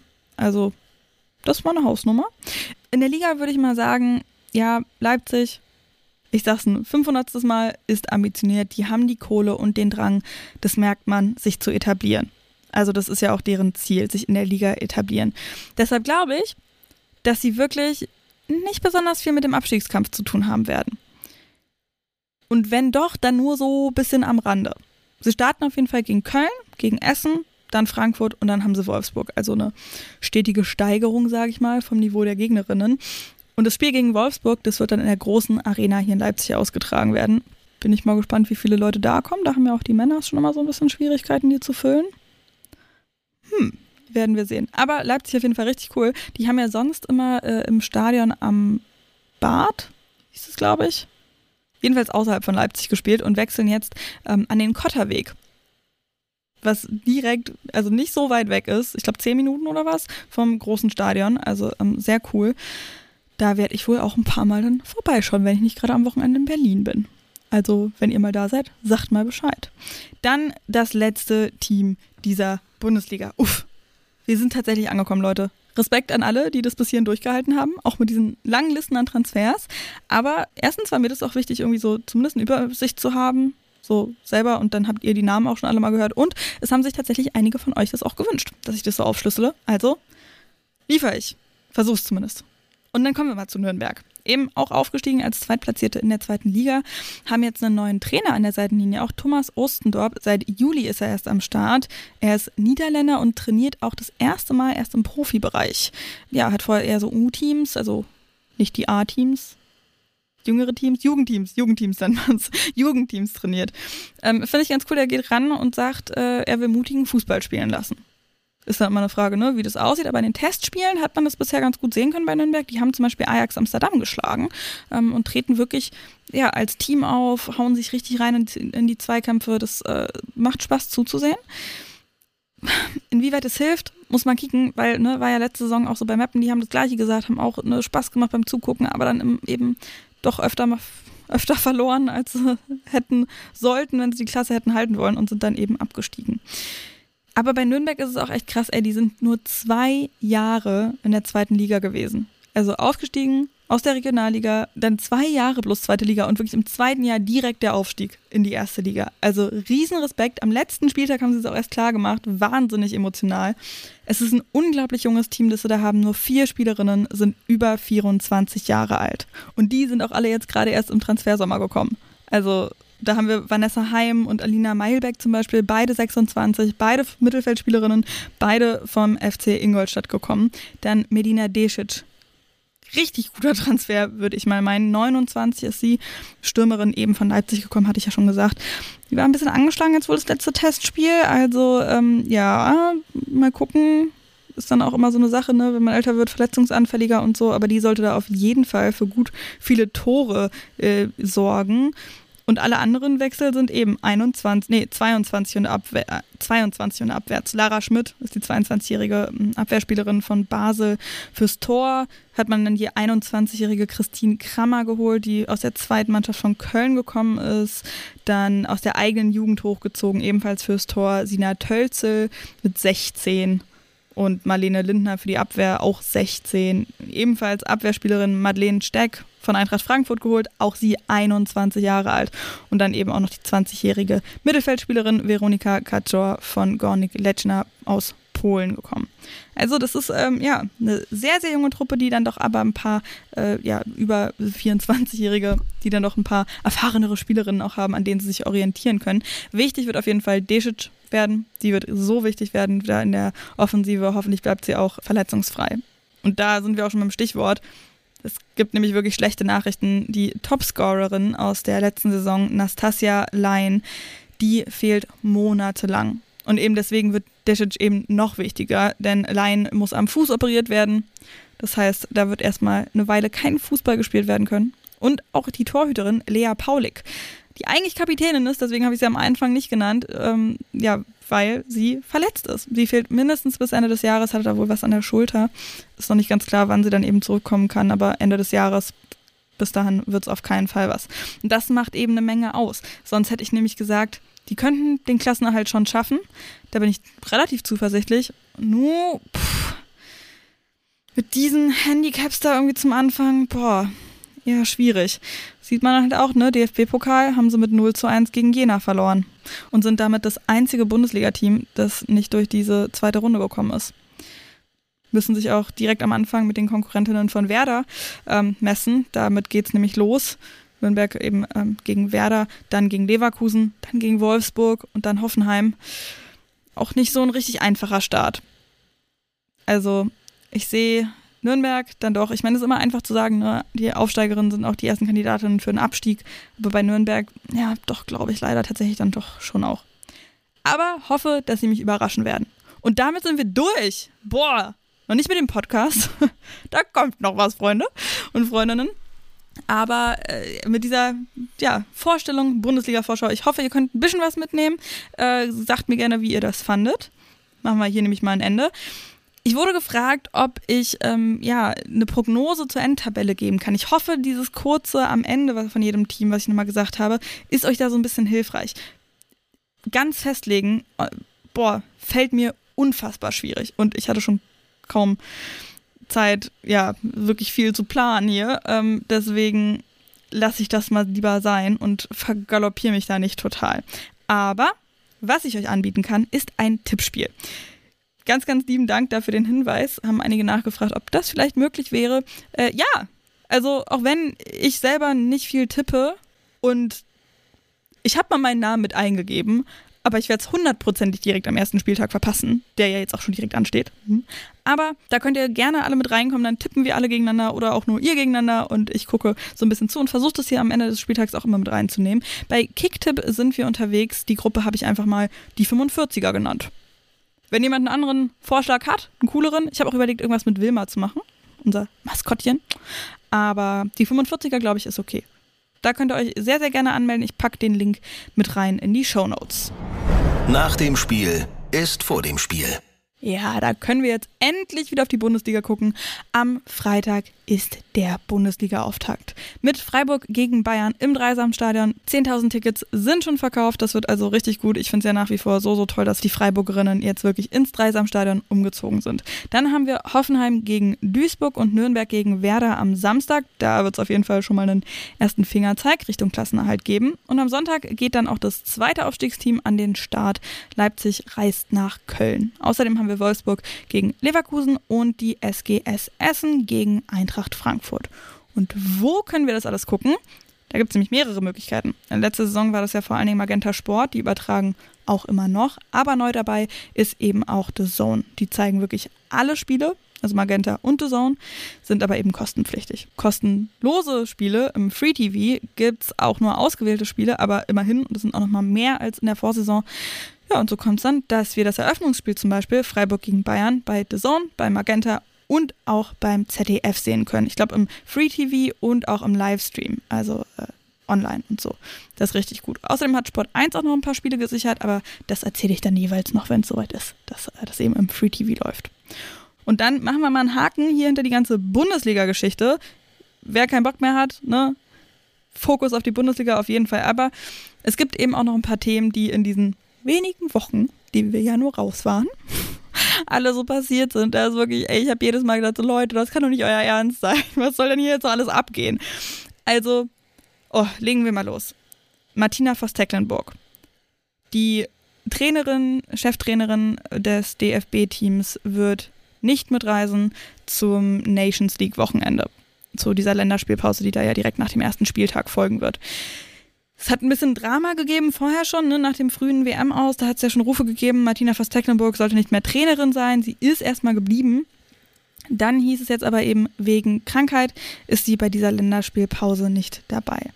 Jetzt dann vor wenigen Tagen gab es von Sky die News, sie soll wohl auch länger raus sein, auf unbestimmte Zeit. Ihr Ehemann hat sich geäußert und relativ positiv gestimmt gezeigt, dass sie halt bald dann auch wieder dabei sein kann, also nicht komplett raus ist. Aber er hat auf jeden Fall gesagt, sie wäre mental und körperlich angeschlagen aus Australien zurückgekommen. Und deswegen will ich an dieser Stelle auf jeden Fall sagen, als allererstes mal gute Besserung. Es ist sehr, sehr gut, dass sie sich dann diese Zeit nimmt und eben nicht auf Gedeih und Verderb irgendwie noch sagt, nee, und ich mache das und irgendwie ähm, bleibt dabei. Das Problem ist nur, ja, diese ganze Art und Weise, wie das kommuniziert worden ist. Also, da gab es dann noch den Fall, also statt Martina Voss-Tecklenburg werden dann Britta Karlsson als Cheftrainerin und Michael Urbanski dann als Co-Trainer am Start sein. Und da hat es dann ja so Vorwürfe gegeben, von wegen, es hätte ein Votum gegeben von den Spielerinnen, die gesagt haben, sie würden Martina Voss-Tecklenburg nicht wieder zurückhaben wollen als Trainerin. Dann gab es Vorwürfe, dass Britta Karlsson dieses äh, Votum angestiftet hätte. die sich dann selber melden musste bei Instagram mit einem Text und gesagt hat, so war das nicht. Wir haben Einzelgespräche geführt, aber wir sind nicht zu irgendeinem Schluss gekommen oder irgendwas. Also der DFB hat ewig gebraucht, um sich zu äußern. Also diese ganze Art und Weise, die macht nicht nur mir Bauchschmerzen, sondern auch euch. Einige vermissen Martina Voss-Tecklenburg jetzt schon, mochten sie, mögen sie sehr gerne als Trainerin, wollen sie auch gerne weiter dabei haben. Andere finden es okay, dass sie es vielleicht nicht mehr ist und nicht mehr zurückkommen wird. Aber der Tenor ist schon generell so diese Art und Weise mega weird einfach nur. Andere News gibt es aber auch noch vom DFB. Und zwar, was die Spielerinnen angeht. Da wird nämlich zum Beispiel auch Melanie Leupolz nicht mehr mit dabei sein, denn sie hat ihre DFB-Karriere beendet. 29 Jahre ist sie alt, spielt aktuell bei Chelsea in England und hat für die deutsche Nationalmannschaft 79 Spiele gemacht und 13 Tore geschossen. Also auf jeden Fall alles, alles Gute da, ne, weiter für den Verein ähm, und auch so die Karriere, aber beim DFB werden wir sie nicht mehr sehen. Ebenfalls wird Sarah Debritz nicht dabei sein, die ist ähm, also bei dieser kommenden Länderspielpause jetzt nicht auf Dauer, aber also sie wird auch wieder zurückkommen, aber jetzt bei dieser Länderspielpause in zwei Wochen müsste das schon sein, wird sie nicht dabei sein wegen eines Trauerfalls in der Familie. Svenja Huth ist nicht dabei, weil ihr Kind geboren worden ist, also da schon gute Nachrichten. Äh, Glückwunsch an dieser Stelle, falls sie es hört. Ähm, ja, sie wird nicht dabei sein, um eben bei ihrem Kind zu sein und ihrer Familie. Dafür sind aber wieder mit dabei, und jetzt einmal ganz groß Drumroll, Julia Gwynn und Linda Daimann. Julia Gwynn also nicht nur zurück beim FC Bayern, sondern auch im Nationalteam direkt wieder mit dabei. Auf jeden Fall sehr, sehr gut. Da werden wir aber auf jeden Fall dann in der nächsten Woche auch nochmal ein bisschen drüber sprechen. Wer aber keine Lust auf den DFB hat, das ist Nadine Kessler. Die war ja im Rennen in Gesprächen als DFB-Sportdirektorin, als Nachfolgerin von Oliver Bierhoff. Es wäre, finde ich, richtig, richtig cool gewesen, eine Frau in dieser Position zu sehen. So eine Vorbildfunktion. Naja, nur hat sie abgesagt, denn sie will ihre jetzige Rolle weiter ausführen. Und auch da ist sie schon ein krasses Vorbild. Äh, sie ist nämlich Abteilungsleiterin bei der UEFA. Und wortwörtlich hat sie gesagt, ich zitiere, ich habe mich letzte Woche entschlossen, mich von den Gesprächen zurückzuziehen und möchte meine derzeitige Rolle mit ganzem Herzen weiterführen. Völlig fair. Jetzt muss der DFB da halt auch noch weiter suchen. Turbine Potsdam schmiert weiter ab. Der Hauptsponsor ist kurz vor Saisonbeginn der zweiten Liga abgesprungen. Das habe ich ja auch in den WM-Folgen schon gesagt. Und jetzt hat Turbine eben ein Crowdfunding-Projekt gestartet, damit der Verein am Leben bleiben kann. Den Link dazu packe ich euch auf jeden Fall in die Show Notes. Aber das ist schon echt krass dramatisch. Also von innerhalb von zwei Jahren einfach nur, oder anderthalb Jahre waren es. Nee, ein Jahr war es nur. Vom vierten Platz in der Bundesliga zu zweite Liga, letzter Platz, kein Hauptsponsor, Crowdfunding, damit dieser Verein am Leben bleiben kann. Wir haben jetzt einen, mittlerweile einen neuen Sponsor gewonnen, Reifenmüller, aber soweit ich das verstanden habe, sind die eben auch nicht Hauptsponsor und so auf den Trikots. Also ja. Und dann eben noch mit dazu die sportliche Krise. Drei Spiele sind in Liga 2 schon gespielt worden und Turbine hat eben null Punkte. Gegen Sand, Jena und Meppen haben sie verloren und im DFB-Pokal eben gegen Wolfsburg raus. Glaube ich dann schon okay. Aber es läuft wirklich alles irgendwie so nach dem Motto Worst Case Scenario. Das ist echt heftig. Und jedes Mal, also ich denke mir dann immer so, ja, schlechter kann es ja nicht kommen. Und dann kommt wieder irgendeine Nachricht und dann denke ich mir, oh, uff. Also, und ich weiß auch nicht so, ne? Turbine, ich meine, da läuft so viel Scheiße auch. Da ist ja so lange so viel schiefgelaufen in den Strukturen und so weiter und so fort. Von daher fand ich es auch voll okay, wenn man sagen würde, ja, ganz ehrlich, will ich nicht unterstützen. Aber gleichzeitig ist es halt einer der wenigen Vereine, die wirklich noch ein reiner Frauenfußballverein sind und der so viel bedeutet, so eine Geschichte hat. Ja, also wer da von euch spenden will, das noch nicht getan hat, der Link, der ist auch hier in den Shownotes mit dabei. Ansonsten kurzer Blick auf die zweite Liga. Gütersloh, Sand und Jena, die sind die drei Teams, die alle neun Punkte aus drei Spielen gesammelt haben. Die führen also die Tabelle an. Die Absteigerinnen Meppen sind auf Platz vier mit zwei Siegen und einem Unentschieden, also ganz okay. Und damit drei Punkte vor den Aufsteigerinnen des HSV auf Platz fünf da. Also auf jeden Fall solide. Die anderen Aufsteigerinnen, Weinberg und Gladbach, die sind ebenfalls über dem Strich. Weinberg nur ganz knapp, aber eben trotzdem. Dann schauen wir mal noch auf den DFB-Pokal. Ein paar Ergebnisse haben wir ja schon gehört, habe ich bei den Bundesligisten mal so ein bisschen mit eingestreut. Hat keine großen Überraschungen gegeben, so nur Nürnberg halt, die als Bundesligisten rausgeflogen sind schon in der für sie ersten Runde, insgesamt der zweiten Runde. Also die Bundesliga-Teams steigen ja immer erst in der zweiten Runde ein. Ähm, ein Spiel, was ich aber noch hervorheben will, ist auf jeden Fall das Spiel vom HSV gegen St. Pauli. Äh, der HSV hat 7 zu 1 gewonnen, aber das Ergebnis ist da fast zweitrangig gewesen, ehrlich gesagt. Denn das Spiel hat im Stadion am Millantor stattgefunden und da sind fast 20.000 Leute gekommen zu diesem Derby. Das hat wirklich richtig toll ausgesehen. Ähm, wenn ihr da dabei wart, mega. Die Achtelfinals, die werden am 18., also jetzt am Montag tatsächlich schon ausgelost. Und welche Teams sind da dabei? Das sind eben der HSV, Köln, Essen, Jena, Hoffenheim, Werder, Duisburg, Viktoria Berlin, Leipzig, Wolfsburg, Freiburg, Bayern, Offenbach, Mainz, Leverkusen und Frankfurt. Dann sagen wir mal Tschüssikowski zum fußballerischen Teil und kommen zu einem gesellschaftlichen Teil nochmal. Denn ja, wir müssen einfach immer noch drüber reden. Diese ganze, Sch hm, dieser ganze Mist, der im spanischen Fußball abgeht. Es ging ja schon los direkt nach dem Finale, als ähm, ja, der Präsident des spanischen Fußballverbandes, Luis Rubiales, Jenny Hermoso, eine Spielerin, einen Kuss auf den Mund gedrückt hat, der eindeutig nicht einvernehmlich war. Also Jenny Hermoso hat dann selber auch gesagt, es ist unangenehm gewesen. Und mich haben einige Leute auch schon gefragt, hey, was hältst du davon? Und dann sage ich, ganz ehrlich, wir haben da nichts von zu halten. Sobald die Spielerin sagt, es ist unangenehm, dann ist das so. So, das haben wir aber schon abgehakt. Es gab ein ewiges Hin und Her, unter anderem Statements, bei denen Jenny Amoso Worte in den Mund gelegt worden sind.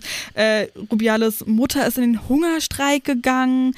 Äh, Rubiales erst von der FIFA suspendiert worden. 5000 Mal hier so typisch Mimi, Mimi, Mimi, darf man denn hier gar nichts mehr? Äh, auch andere Fußballnasen, auch aus dem deutschen Fußball, haben sich geäußert und gemeint, es wäre okay, wenn alte weiße Männer sagen, was Frauen okay zu finden haben.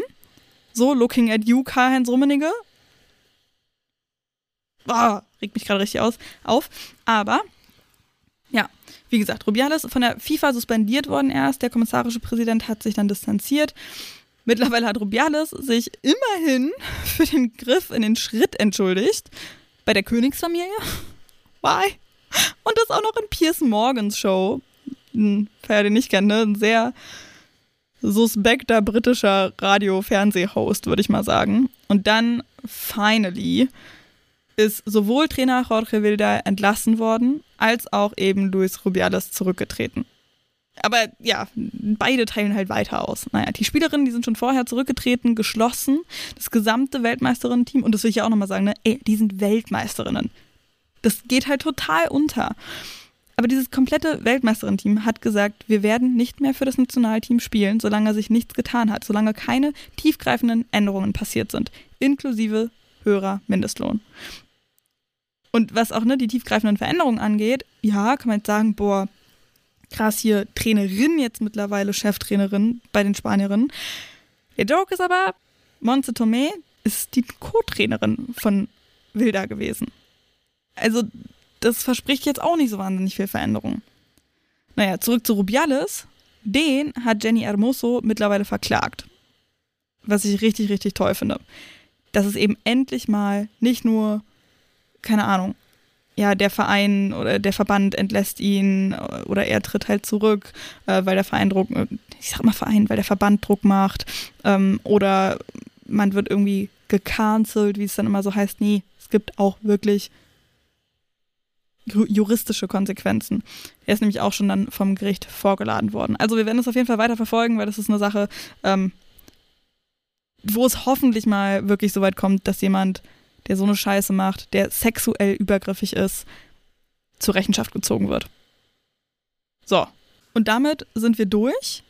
Fast noch nicht ganz durch, denn ich habe noch ein paar Empfehlungen dabei. Und zwar für die BerlinerInnen unter euch ähm, oder die an Berlin interessiert sind, die an Hertha interessiert sind. Es gibt einen Podcast äh, von Hertha BSC zu den Hertha-Frauen. West End Girls heißt der. Finde ich ganz cute. Packe ich euch auf jeden Fall mit in die Show Notes. Für die InstagrammerInnen unter euch. Äh, Hinweis, Zocker Donner hat jetzt einen Bundesliga-Kanal. Ähm, das finde ich eine sehr, sehr gute Sache. Soccardana nutze ich auch ganz viel für so News und irgendwie Transfers und auch Übersichten.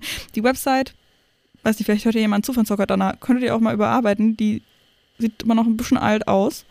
Könnte mal so einen neuen Anstrich bekommen. Aber ist auf jeden Fall trotzdem vielen, vielen Dank für eure Arbeit da. Und wie gesagt, jetzt eben auch den Bundesliga-Instagram-Kanal wirklich mit den News nur auf den deutschen Fußball geschaut.